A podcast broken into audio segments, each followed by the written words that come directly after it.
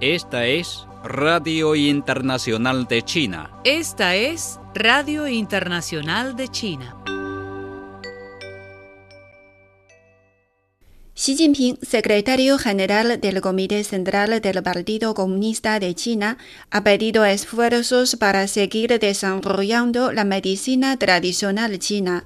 Xi Jinping hizo las declaraciones durante una visita de inspección el miércoles a la ciudad de Nanyang, ubicada en la provincia central china de Henan, donde visitó una instalación conmemorativa dedicada a Zhang Zhongjing, un famoso farmacólogo y médico chino de la dinastía Han del Este entre 25 y 220, y una compañía local fabricante de productos derivados de Artemisa. La nación china confió en la medicina tradicional china para tratar enfermedades y salvar vidas durante miles de años, dijo Xi Jinping. Habiendo luchado contra COVID-19, SARS y otras enfermedades infecciosas importantes, tenemos una comprensión más profunda del papel de la medicina tradicional china, anotó. Un seminario dedicado al estudio e implementación del pensamiento de Xi Jinping sobre el socialismo con características chinas para una nueva era se llevó a cabo el jueves en la ciudad oriental china de Shanghai. China pidió el miércoles al Consejo de Seguridad de las Naciones Unidas, CSNU, que tome medidas para ayudar a aliviar las tensiones actuales entre Palestina e Israel. La portavoz del Ministerio de Relaciones Exteriores de China, Hua Chunying, hizo el llamado durante una conferencia de prensa regular en respuesta a una consulta sobre la celebración de consultas de emergencia del CSNU acerca de la escalada de la violencia y las tensiones en Jerusalén Oriental al señalar que la comunidad internacional está profundamente preocupada por la situación en la región, Hua Chunying dijo que China, que ocupa la presidencia rotatoria del CSNU en mayo, sostuvo consultas de emergencia el lunes y los miembros del CSNU instaron a las partes involucradas a detener la violencia contra civiles. China refutó el miércoles la opinión sobre la existencia de un bloqueo geopolítico de las vacunas chinas. La portavoz del Ministerio de Relaciones Exteriores de China, Hua Chunying, subrayó que China ha hecho contribuciones positivas para eliminar las brechas en inmunización y en realizar la accesibilidad y asequibilidad de las vacunas en los países en desarrollo. El Ministerio de Relaciones Exteriores chino refutó el miércoles a medios de comunicación estadounidenses y europeos que afirman que China enfrenta una crisis demográfica. La portavoz del Ministerio de Relaciones Exteriores de China, Hua Chunying, dijo que la población total de China sigue creciendo y que China sigue siendo el país más poblado del mundo. La parte continental de China registró el miércoles nueve nuevos casos de COVID-19, todos ellos importados, informó el jueves la Comisión Nacional de Salud de China. La inversión extranjera directa IED en uso real en la parte continental de China aumentó un 38,6% interanual y se ubicó en 397.070 millones de yuanes, que equivale a 61.450 millones de dólares durante los primeros cuatro meses de 2021, informó el jueves el Ministerio de Comercio de China. Se estima que China este año tendrá 9,09 millones de nuevos graduados de universidades e instituciones de educación superior del país, un aumento de 350.000 en comparación con la cifra del año pasado, informó el jueves el Ministerio de Educación de China. La cartera indicó que desde el otoño pasado ha trabajado con otras autoridades para poner en marcha una campaña con el fin de ayudar a los estudiantes graduados a encontrar trabajos o iniciar negocios. Hasta la fecha, la situación del empleo ha progresado sin contratiempos.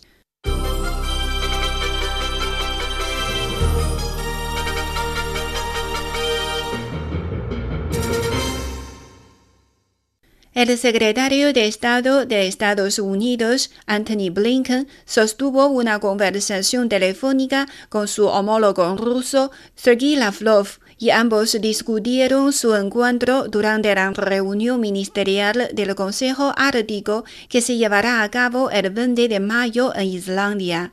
Los jefes de la diplomacia de Estados Unidos y Rusia discutieron la próxima reunión ministerial del Consejo Ártico, en donde se reunirán la semana entrante, y el potencial para cooperar durante la presidencia rusa del Consejo Ártico, indicó el Departamento de Estado en una declaración.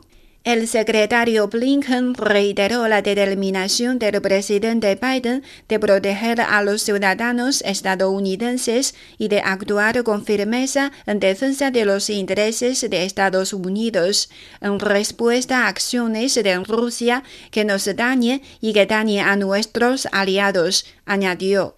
La Comisión Europea dio a conocer el miércoles un plan de acción para reducir la contaminación a niveles que ya no sean perjudiciales para la salud humana y los ecosistemas naturales para 2050, cuando la Unión Europea aspira a volverse neutral en términos de clima.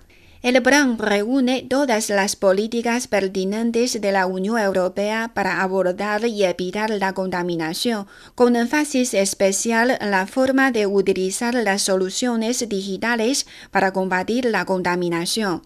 El presidente venezolano Nicolás Maduro expresó la noche del miércoles su disposición a dialogar con todas las fuerzas políticas del país suramericano con intermediación de la Unión Europea, de Noruega y el Grupo de Contacto con miras a establecer acuerdos por la paz nacional.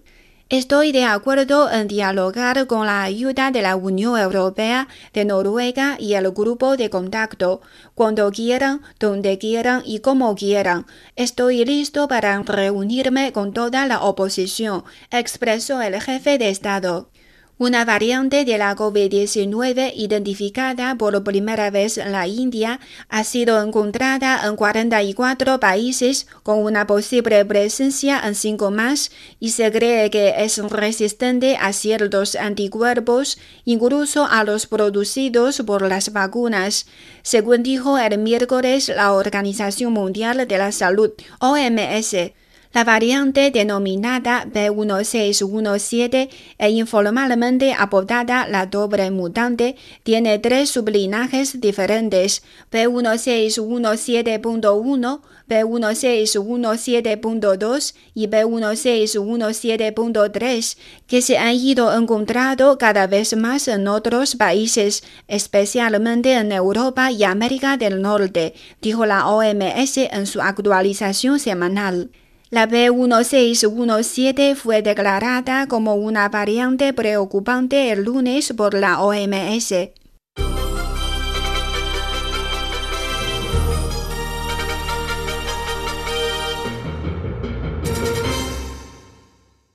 Esta no es una solución eficaz para aliviar la epidemia actual, pero es intuitivamente atractiva y puede atraer rápidamente la atención de los votantes.